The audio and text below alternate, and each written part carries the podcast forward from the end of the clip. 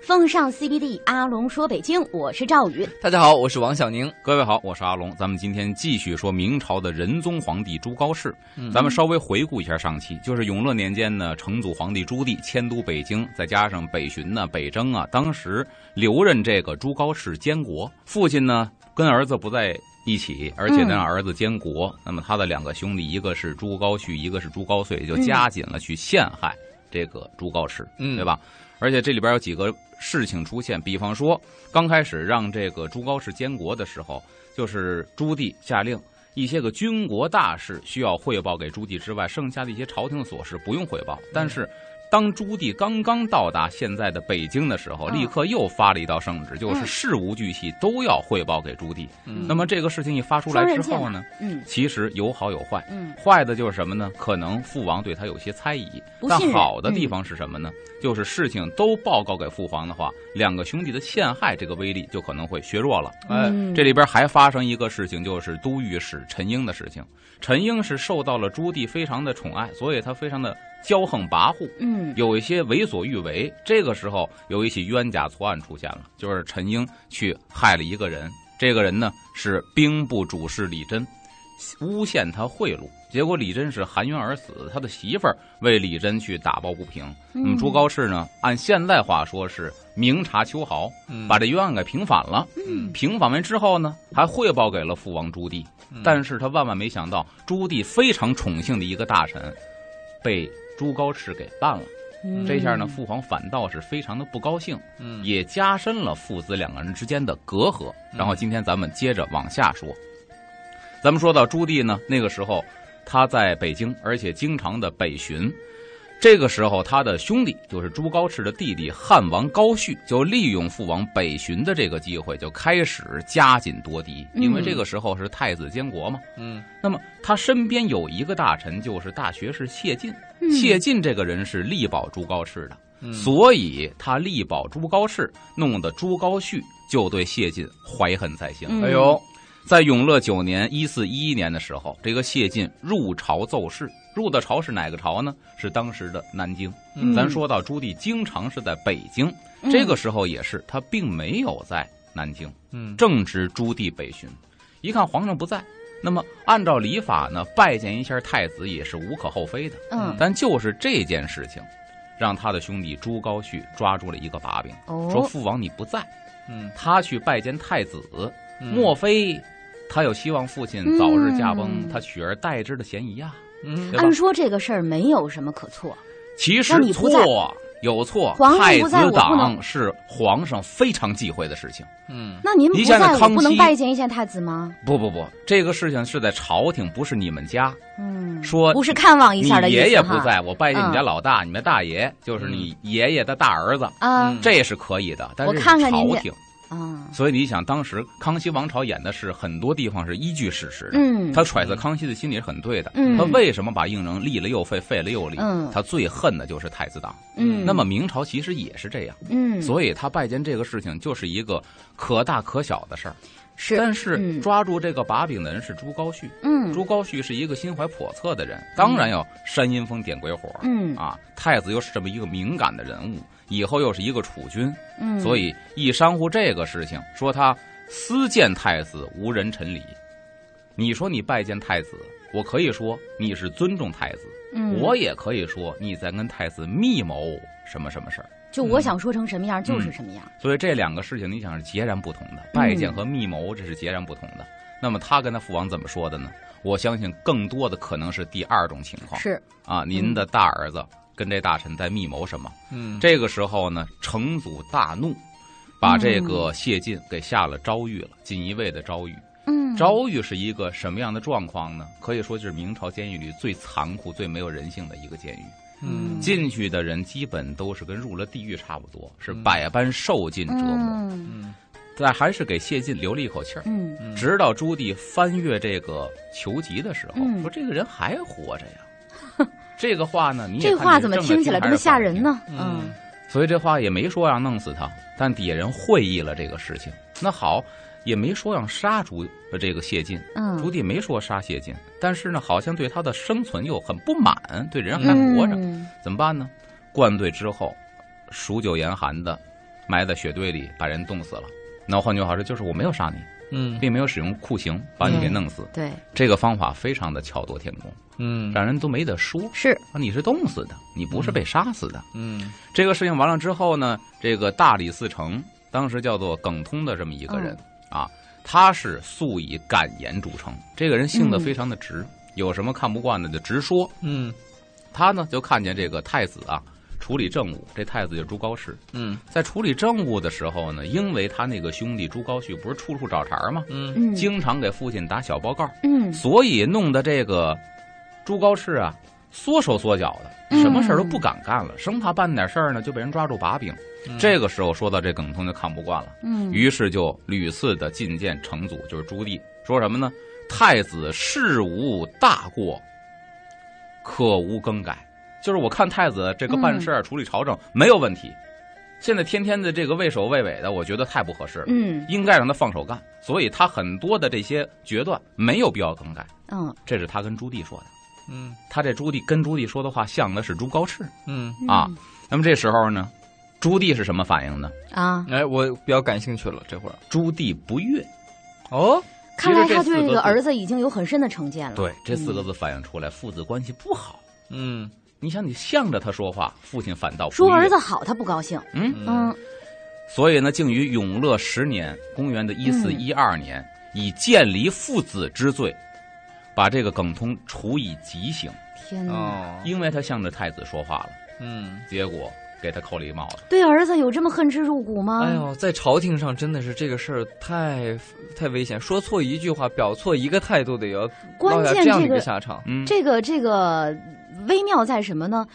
我说您的儿子好被弄死了这件事儿，挺莫这个名父其子妙。之间的微妙关系吧，你说他不待见太子，嗯，他也没对太子怎么样。说朱对棣呀啊，，嗯他喜欢二儿子朱高煦，但是后来呢，他对朱高煦也翻脸了。所以你说父子之间关系是远是近呢？嗯作为一很国微之妙君，不能以家庭当中父子关系来考量是的，这个朝廷的父子关没系。错儿，嗯朝廷是既是父子也是君臣，没错儿。嗯这一点我又说到康熙王朝，啊到最后说这个康熙皇帝啊，就是陈道明演的康熙，嗯他不是去亲征噶尔丹吗？嗯结果说在那边病危了，这边要提前登基，然后回来之后，这个东窗事发了。他在跟应仍说的一句话，可能不是历史原文，但是绝对表现了这个人的心理。啊，说从此之后，不要再叫父皇，还是叫我朕吧。这一句话哇说明什么意思？关系一下就拉我远不了。想认你这个儿子了。嗯那么叫朕又是什么意思？从此之后，咱不是父子关系，是君君臣臣关系了。嗯，这是皇家父子君臣这两套关系必须给它平衡了。而且就强调一句话，古代有一句话不是叫“君要臣死，臣不得不死”吗？就是你的生杀大权，你别忘了还在我的手里。嗯，看看时间哈，嗯我们这一段要稍事休息一下，休息之后马上回来。风尚 CBD，阿龙说北京，我是赵宇。大家好，我是王小宁。各位好，我是阿龙，咱们继续说仁宗皇帝朱高炽。嗯在永乐中后期的时候，朱棣性情是非常暴躁、反复无常的，嗯这也跟他身体啊每况愈下有关系。嗯，这人一病脾气就哎，大。对，被病拿的，所以他更加的暴力了。嗯在永乐十二年（一四一四年）的时候，嗯成祖皇帝呢征这个瓦剌军，嗯然后班师回朝的时候，太子在南京，当时派这个兵部尚书的金忠前往迎接朱棣，嗯这是一个挺好的事情。嗯，但后来为什么变成一个坏事儿呢？是一特别特别小的事情，可能哦，各位都猜不到，就是成祖皇帝谴责太子派的这个人迎接的太晚了，嗯就你晚你迟到了。嗯，要说没有多大事儿，嗯但就因为你迟到了，这个时候呢，归罪于辅臣。嗯换句话说，杀鸡给猴看，嗯我不能够直接，你是我的儿子，你又是嗯太子，嗯满朝文武都力挺你，那我不能对你怎么着？我把你的辅臣全都给治罪了，其实嗯也是给你高朱高炽一个下马威。嗯，明白。这个时候一看，哎，对于谁来说呢？就是朱高煦来说，好事儿来了。你看我父亲责罚他了，嗯这个时候赶紧的添油加醋，嘿，从旁重伤，还是说这个朱高炽的坏话。嗯辅臣呢，从南京被抓到北京下大狱，嗯这帮大臣其中有几个是中间被原谅特赦的，嗯剩下大部分的人，直到仁宗皇帝朱高炽登基，朱棣死了，才被从大狱当中释放出天来，哪官复原职。这罪过有点哦太过了。嗯，所以说这个时候他已经办他身边的辅臣了。嗯，但是那些就是幸存者的话，那也是赌对了。嗯你这哪儿说的都有哈，不什么方向都能接，好和上坏它一定是一个相对你嗯记的住，它一定是一个平衡的。嗯这个人不好不坏一辈子，嗯或者说前半辈子特惨，后半辈子特好，但平衡下来都是一样的。嗯你看他后边是很风光，但是成祖皇帝当皇上，朱棣没死的时候，在大狱里待的滋味儿，对啊，谁能体会受得多到？少罪？对，咱说这个，他的朱高炽的兄弟朱高煦一直在诋毁他的哥哥，嗯那好像朱棣对他非常的器重，嗯，对吧？？说这个人能征惯战，而且呢，四己这个人特别像我年轻的时候嗯很高的评价了。对啊，刚才小宁也问到说，那朱高煦的下场到底如何呢？嗯，你觉得，以你的推断，他的下场应该怎么样呢？那要是把那个朱高炽给扳倒的话，他不就是就是就是就是就不是得志了吗？嗯朱高煦的话，如果没当上皇帝，他的下场肯定不会好啊。嗯，他害了半天朱高炽，他害的这人有权利了，但是人总最大的人总多少有点人嘛，是吧反正仁德应该就是就他自己来讲不，会下场也说不会太好。不会说马上就就完蛋，可能就是说慢慢慢慢就就就边缘化了嘛，嗯就就其实你你们俩把这个矛盾点放在了朱高炽和朱高煦的身上，对吧？嗯啊，这是理所当然的，因为他们俩一直在暗中对啊争斗。但其实真正让朱高煦没有好下场的开端，却是一直非常器重他的父王成啊祖，皇帝朱棣办的事情。哎呀，真是就是全凭看心情哎啊，这东西真是没个准儿啊，这真是的太让人难以真的难以拿捏了。咱就能说给到他这最高个评价，最后也能最后把他弄到哎非常不好的一个境地，都是同一个这人。个开端就是后来是，咱可以先透露一点，后来是好朱高炽剪除的朱高煦。但是为什么能够剪除呢？因为朱高煦没有实力。为什么没有实力呢？就说到下边这个话题，嗯是朱棣皇上一手造成的。嗯，咱说到了这个好朱高煦的下场，嗯那会儿都说了，这个没有当太子的人要干嘛呢？嗯，你要就藩，嗯，到各地方当藩王，这是明朝的一个规制吧？嗯对，所以到岁数了，朱高煦也应该当藩王。对，嗯那么朱棣呢，先是封他哪儿？云南，去嗯云南就藩吧。嗯这个时候，朱高煦磨磨唧唧不爱去。嗯朱棣皇上一想，莫非是嫌云南太远、嗯啊，离着首都太远，交通嗯对啊不便？嗯，，好，封你一近地方，山东青州，哎，这个去近就范吧了，那行，很近了。嗯但是呢，朱高煦还是磨磨唧唧不爱去。嗯，这个时候，朱棣就已经对他心里边生疑了，嗯说他为什么这样？其实我觉得朱棣这么聪明一个人，他绝对知道为什么会这样，嗯那但是您他给人那么多希望了，这还用猜吗？所以他绝对对他、啊他不想，或者说想自欺欺人的不想把这挑明了，嗯，怎么么办呢？嗯，他故意问杨士奇，嗯也是一个这个尚书，问杨士奇说：“你觉得为什么我这儿子远了不去，近了不去？他到底要干嘛嗯？”杨士奇这个时候嗯就回答这个问题了。他说什么？汉王两遣就藩，就是汉王两次不愿意去啊嗯，就是遣就藩，就是您派遣他去就藩，嗯皆不肯行，嗯，他全都不愿意去。嗯今知陛下将袭都，因为什么？因为他知道皇上您马上就要迁都北京了。嗯哎，把北把北京定为首都了，哲请留守南京，他却自告奋勇的，我要留在南京。嗯后边的话就很隐晦了，此其心，路人知之，路人皆知，昭然若揭了。嗯唯愿陛下早善处之，以全父子之恩。其实这话说的很委婉，嗯他的说早善处置，绝不是说让朱棣杀了你的儿子朱高煦，他这嗯真的不是这个意思，嗯就是说把这个状态啊扼杀在萌芽里边儿。嗯您给您儿子点醒喽，往后呢、嗯还能成全父子之恩，嗯父子二人不至于反目成仇。嗯如果他真的揭竿造反了，这个时候您不杀儿子可能都难了。嗯，所以杨士奇还是比较远见的一个人。但是我有一个疑虑哈，也有一个疑问，就是说之前也是朱棣给朱高煦的希望，嗯就是说其实你更比你哥哥适合当皇上，而且非常器重他。嗯，那到这儿为什么他又不想这样干了呢？或哎者呀改变主意了那人呢呢一？年一个想法，所以现在压的宝是明史当中记载压的宝是什么？朱高炽的宝是他的儿子朱棣的孙子。嗯啊明白意思所以说他这朱个棣时候已很经看重啊朱高炽的儿子，自个儿明白这个了皇孙，这以他后其是实一现个在挺已好经的不兄想弟。让朱高煦当皇上了。但是他看重朱高煦的是能力。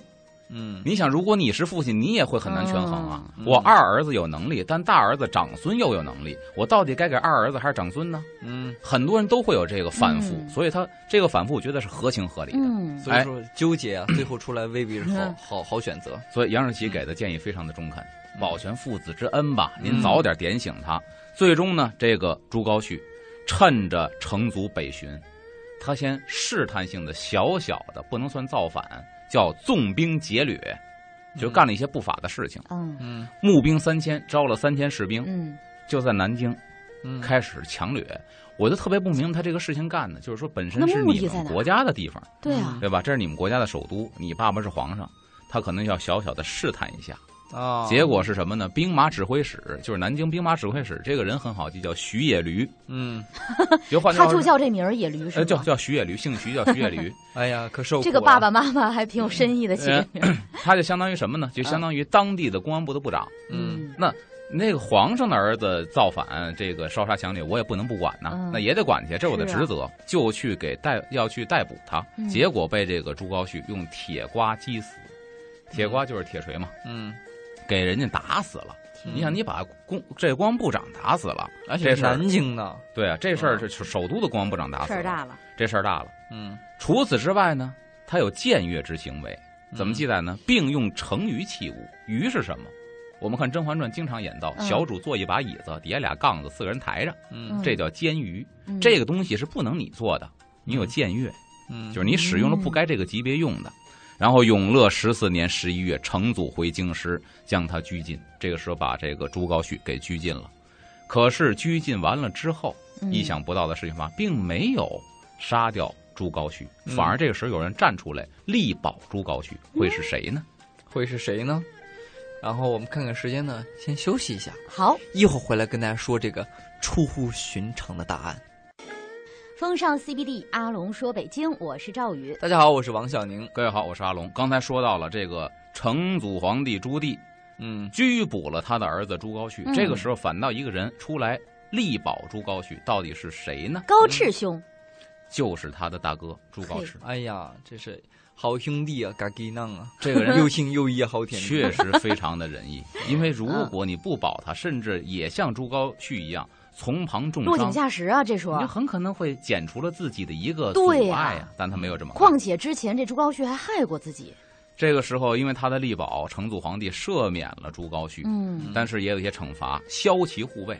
你身边的护卫兵，说到有这个以前是三千到一万多的护卫兵，嗯给你消除掉，然后封山东会民速往封地，给你地方山东会民也都不能算就藩了，嗯就赶紧去你的封地。这时候没有废话，不许你再选择了，嗯他就速往封地去了。嗯那么这时候可以说，第一轮的朱高煦，他的夺嫡是失败了。嗯，失败之后呢，赵王高燧还有一个弟弟呢，嗯再对小那对个对，你说特阴的那个朱人高，燧，跟太监黄衍一块混的那个。对对对，嗯一看你上边你那你那二哥比你能耐不？对吧？嗯他在战场上救过你爹朱棣的命，嗯这么一个有能耐的人，结果不现在也被拘捕了吗？你就老实点儿吧。他不引以为戒，他反倒觉得什么呢？哎，二哥没了，我接过来少一了个弟弟就是我跟大哥的事 儿了。 啊他觉得事儿好办了，搞不清楚状况和，这个糊涂蛋子。然后呢，他是以这个时机，反倒以时机到来了，觉得自时机己到来， 厨卫是非我莫属了。接回来了，呵呵呵。嗯因为我大哥是又蠢又笨又胖又有病，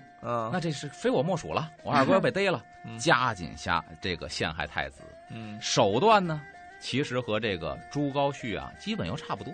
啊，反正就手手段没有高明到哪儿去。对，无非就是利用什么呢？父王在北京，大哥在南京，父子俩离得远，这个消息不通，所以嗯中间呢造谣生事，跟那个朱高煦用的手段一样，嗯也不高明，嗯散布流言蜚语。嗯这个时候呢，朱棣是病比较多，所以刚才说比较容易易怒。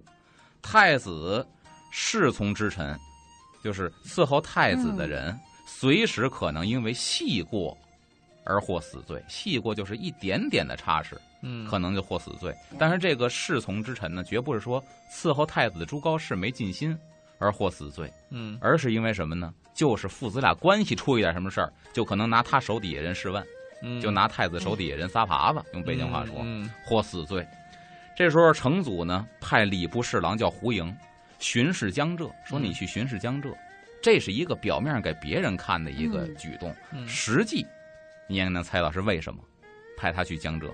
就像这是吧？对呀、嗯女南下哦，就是也是去监视一下这个朱高朱高，炽，嗯其实他实际的目的是监视一下朱高炽，看看他在南京监国这个孩子到底怎么样。嗯是不是像他三弟朱高燧说的那样，天天的好像篡权夺位的。 这个爸爸呀，对哪个儿子都不信任。哎，成祖临走呢，还跟这个胡莹说了一嗯句话：“人言东宫多失德。”大家都说东宫指的是朱高炽，嗯，这孩子呀没德行，多失德。汝至京师可多留数日，你到了南京多待几天啊，不用急着返回来。嗯事关如何，你看看到底是不是这么回事儿？嗯后边说的更加表现了朱棣急切的心理。密奏来，你这密奏回来的时候呢，奏字须大，你写这个奏章的字儿要给我写大点儿为什么呢？晚至寄予官也，即便是半夜到了，我秉烛夜读，我也想第一时间看看奏折你写的是什么。他很急切的想了解他儿子这个时候的动态和人性到底什么样儿。听到这里，我突然有种感觉哈，朱棣老了，老糊涂。不是不是糊涂了，就是人老了，心态啊或者或者做法都会发生变化了。呃，这个我同意，是为什么呢？嗯很多皇帝到老年，他不是糊涂，他是什么？他急切。嗯，我的后世之君呐、这个时候嗯我要是二十岁的皇上，我日子长着呢慢，慢看，哪怕我再培养一个后世之君，都来得及就。但现在觉这时得候时日不多。来不及了。啊嗯嗯我传给谁是关系到整个大明王朝的事情，不是对啊我一个人朱棣的事情。对，如果我传错了，对不起列祖列宗朱元璋，是我对不起我爷爷呃我爸爸。嗯，所以这个时候他很急切，对吧？嗯好在呢，胡莹这个人尚能持政，嗯，这个个人是非常正义的一个人，就如实说呗。以太子诚敬孝谨七世密奏，诚敬孝谨都是好事儿，嗯把好事儿全写下来了，奏给了朱棣。朱棣一看，这才放心啊，嗯，释疑嘛，就是释怀了。嗯，所以他也是碰到了一个贵人，哎，嗯就是胡莹。这个人如果你写点什么，你就危险了。哎，因为嗯这是朱元，这是朱棣的亲信，哎呀，可以密这奏样嘛的。人贵人，贵人，平常得多观察你身边是什么样的人是这样的人呢？ 是哦，随着时间更迭，到了永乐十八年（一四二嗯零年）十一月，当时呢，朱棣颁布诏书，要正式的迁都了。嗯嗯，十二月，太子从南京到北京，但是转过年四月份，就是现在说阳历的五月份，嗯刚刚是春天，结果一个春雷把当时的华盖、景深和这个奉天三大殿，就是现在嗯太和、中和、保和，嗯给焚毁了嗯，啊！雷给劈了，刚建成没几个月，嗯雷就给劈了。这个时候，成祖是惊恐万分，他就觉得是上天对他的惩戒，嗯，嗯所以呢，他就下诏要求啊，廷臣就是朝廷上的大臣，你要直言，嗯， 说一说到底有什么过错，我要反省一 下。嗯，这个时候呢，廷臣应召上言，听了成祖这个诏书之后呢，嗯也纷纷上言，大多是议论什么事儿呢？就是议论成祖皇上你不该迁都这个事儿。嗯，很多人说是因为迁都，所以说触怒上天，才这个雷劈三大殿的。嗯，成祖听完这个之后，这个时候他就是反复无常的。嗯明史记载，怒不可遏，嗯你让别人说实话，别人说了实话，你又开始暴跳如 雷。你说给他当大臣，嗯就是给这个晚年的朱棣当大臣，不亚于给晚年朱元璋当大臣，啊嗯没天天脑袋错别瓜带上过日子。嗯，嗯杀主事萧绎，止息议论。就这里边挑事儿的一个大臣带头的嗯说皇上您不该迁都的，叫做挑事儿的一个大臣带头的嗯说皇上您不该迁都的，叫做萧绎。嗯结果把他给宰了，杀之。这个事儿才算平息。嗯，行了，那以后这条头儿也别有倒霉人说实话了。啊，对，这说实话挺倒霉结果就关键的是什这么呢样？他了他可能皇帝还规定，我今天起来我就问他说，呃，都得说实话啊，不说的也给宰了啊，啊，然后说了以后他不不高兴过了了给过宰两天了宰，说了这叫没人这好人走道的地儿。 对对哎对，这就是很高难度，嗯这个时候呢，朱棣其实迁完都之后还在策划的就是第三次北征。朱棣这一生五次北征嘛，嗯，他又起开始策划第三次北征。当时户部尚书夏元吉呢，给出一个理由劝他说：“君处空虚，圣公少安，尚需调护。您身体不好，国库也比较空虚，最好这个时候不要再打仗了。嗯这国库已经盯不住了。嗯其实这个事情啊，它当时是非常之严重的。郑和下西洋，修建北京城，修建紫禁城，再加上这个北征，对，这么多开销从哪儿来？啊嗯当时基本上已经没有国库，真的是已经空虚的快见底儿了。嗯所以夏元吉说话算客气的。嗯这个时候呢，朱棣并没有听他的，接着该干嘛干嘛，嗯 说他不予出兵。但这个时候，因为他说不予出兵，就有违圣意了。又得罪皇上了。夏元吉是明朝啊，嗯历经了应该是三朝还是四朝的这么一个，可以说是忠臣良将。嗯，这人是非常好的一个人，嗯也为明朝做了很大的贡献。嗯但就在朱棣这会儿，他反驳朱棣不要再北征了，因此被朱棣给下狱了。嗯，明公吏护理一共六部，只有这个礼部尚书叫吕震，嗯这个人善于奉迎，就拍马屁拍的是特别好，嗯，所以只有他没被撸下去。嗯，然后是他让成祖皇上任命他监管各部事宜，嗯等于这时候六部交给了一个一个会人拍马屁的人。哦，你说这国家，家能好得了吗？这发展，哎哎呀，这六部尚书啊，一个人管是吧？他他能也能能把他给累死， 你先看着吧。这样吧我们看看时间呢，先好休息一下，一会儿回来接着听阿龙说。欢迎回来，这里是风尚 CBD，阿龙说北京，我是赵宇。大家好，我是王小宁。各位好，我是阿龙。刚才说到呢，朱棣筹划第三次北征，嗯，但是这时候这个兵部尚书啊，不是户部尚书啊，夏元吉出来说这个不太合适，国库没有钱了，您身体也不好，有违圣意，他被下了大狱了。嗯礼部尚书呢，这个吕震是一特会拍马屁的人，特会来事儿。嗯六部官儿撸了五个，就一个尚书兼六部事宜，所以现在国家也是一个非常危急的时刻。是，你钱没有，人呢，忠臣良将也都下了狱了。永乐二十年，公元的一四二二年，然后永乐的二十一年，永乐的二十二年，这连续三年，朱棣是亲征漠北。咱又嗯不光是第三次北征的时候，就连续三年都在北征。嗯，这个时候还是太子建国，我们就可以想一下，这个时候朱棣的这个心呐，就连跟随他这么多时间的大臣都很难揣测他到底现在是一个什么样的想法。我我我我也揣测一下，想参与一下。反正嗯大臣重揣测不出来，重在王小宁能揣测重出在来。参与。我在想说，对任何一个皇帝到了末年啊，他都是梦想着说这这朝的基业能够长治久安，能够嗯走得更远。嗯，那么，其实你看他，他为什么说自己不在那个南京待着，嗯然后去处理国家？我相信他也有这个能力，他能修永乐大典，你知道，他能修那些，呃，紫禁城是吧？嗯他一定能干成这些事儿。他让自己儿子在那盯着，他自己去北边打仗去，他就是想说，这个版图啊，再扩大一点儿，这个边境啊，再稳固一点这。叫人老心不老。对，他就想说，我最后一点力，我就给他全用完了，算了，我就最后给他弄得稳稳的。当我的儿子、孙子、重孙子以后就，就踏踏实实就，只要按照我的我规定的那个嗯，这样的蓝图，你就你就照搬就行了、啊，嗯就不用费脑筋了，也不用费事儿了。所有的皇帝都这德行，嗯，嗯，就希望给他的这个王朝嗯，奠定下一个比较厚实的基业。嗯，对，然后又去打仗去了，那没错，又继续打仗去了。啊嗯这一打仗呢，等于是父子又不在一起了。嗯然后咱也说了，这时候您本来身体又不好，再打仗可能身体就会更坏，嗯身体更坏就可能会导致脾气更坏。嗯，所以呢，成祖晚年因为迁都北征，很多的重大举措都受到了廷臣的反对。嗯一般大臣都跟皇上对着干，皇上也憋气呀、对吧？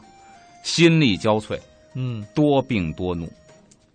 你像这个，然后呢，直接导致的就是滥施刑罚，嗯弄得人心惶惶的，君臣关系非常紧张。嗯就在这个时候，就他那个小儿子，嗯咱说那个没被办了的朱高燧，嗯啊嗯赵王朱高燧就觉得，哎，这个情况对我们这一党是非常有利的，嗯所以开始，要不咱们转变一个思路，嗯咱们与其这个不疼不痒的陷害大哥朱高炽呢，不如咱玩一个狠的。他们干嘛呢？就酝酿一个阴谋，说干脆嗯咱们直接就把我爹给弄死就完了。嗯，所以开始计划毒杀朱棣，这是哦他的儿子朱高燧想出的主意啊，哦，他为什么不毒杀他哥呢？因 为毒杀朱棣之后，这个一国没有君了，剩下的事情就是哥俩，就完全是哥俩的事情了。我也觉得，那他就为什么不觉得毒杀朱高炽更但是省事儿啊？直接他就继承了，他就是最大的了，他行老三吧。一个是能不能等得及，嗯，就野心呐、哦对有时候等你不想及。哦他他如果毒杀他哥，他还得等，他爹还没挂 呢，你知道吗？他爹随时把他给收拾了，嗯，他就感明觉，白，嗯，呃，他爹肯定比他哥还要强，对呀嗯因为如果把他爹毒杀了，以当时朱高燧的心理，很可能认为我的实力绝在我哥之上，就我跟我哥嗯单干架挑，省事儿一点。嗯嗯，啊，先剪除这 个。而且还有一个问啊题是什么呀？你想到没有？嗯特别容易栽赃陷害，因为下一个储君是嗯朱高炽，你哦是你最希有望他早点故去对当皇上，所以盼着你嫌疑爹死最大的是谁呢？那一定是大哥你。嗯如果对爹呀真死了的话呢，是谁干的事儿呢？一定怀疑的重点是你，而不是我朱高燧。嗯，所以他是有心眼儿的，嗯有心计的。哎，永乐二十一年，公元的一四二三年，当时嗯赵王的护卫指挥使叫做孟贤，就勾结钦天监的官员王舍成和这个宦官杨庆的养子，勾结这些个人，企图去毒死这个成祖皇帝。嗯他勾结这人是很有意思的。杨庆是明史上的一个大太监，嗯嗯其实跟魏忠贤也是不相上下的一个大太监。嗯后边会讲到很多大臣为了拍马屁，给他修祖宅，给他修坟地都有。嗯，掏钱因为这事儿去贪污腐败，去献给杨庆的有。嗯钦天监的官员挑的也非常的好，就是说他呢，这个人这个位置特别的好。嗯为什么呢？你不是一员大将，不是说这个肱骨之臣，在战场上能够协助朱棣如何如何的，但是你们是一个专职算命的， 嗯专职看这个天象的，什么时候该就起喜兵欢，这人才，什么时候收兵，嗯是你们说了算的。所以皇上亲征要带着钦天监的人，嗯他们是随着皇帝一块儿去，但是又不招眼的一拨人。哦，这个下手非常好下，嗯下完手之后还不招怀疑，所以他选这人特别的好，嗯，知道？吧？也是动了脑子的。对，当时就企图害死、毒死这个朱棣，嗯伪造圣旨，说废太子立赵王。嗯，他呢，让哎，，对呀，这套其实也是对的，程序上是对的。嗯对吧？嗯，就是说，其实这遗言是假的，遗遗书是假的，他们先伪造了一份儿。嗯总旗王瑜，他的一个姻亲，嗯就是他一个这个亲亲家啊，高以正参与了这个谋划。这个谋划确定之后呢，高以正就告诉了王瑜，嗯，等于王瑜这个人呢是一个好人，就密奏了朝廷。中间出现这么一个人，就把这事儿给拆了。哎呀，这个人出现的实 在是坏事儿啊！怎么是坏事儿呢？哦，如果他真得逞的话，朱棣真的被毒死的话，可能历史就就改写了，真的翻盘了，就完全改改写了对。他出，所以很多说决定历史的有时候小大人人物小人物嗯也决定历史没错，这个人是什么没错身份来着？再重复一下，让大家这个记住。啊，让大家记住是吧？嗯这个人是总旗，嗯，总旗就干什王么瑜事，儿就是军队当中随军的一个大管事。哦，嗯，军队大管家出去打仗，他是大管家。按嗯现代话说，总旗能到什么？能到什么呢？我看啊，军师旅团、军师旅团，基基本能到团或旅的一个级别哦中层啊，这么一个军事级别。哦，那也真的是小人物了。对啊，相比这个决定总盘的结局的人，他是一个小人物，所以他把这事儿告诉了朝廷之后呢，朱棣是闻后大惊，那肯定啊，嗯他这个惊，我觉得不是害怕，嗯寒心，嗯可能这个方面的心理因素更多一些对。嗯征战沙场的人早把生死看淡了，他怕死嗯不可能打仗。嗯对，所以说这一刀捅到他心窝子里啊，比那敌军的箭射在身上还要难受，没错，嗯心里边就已经哇凉哇凉的了。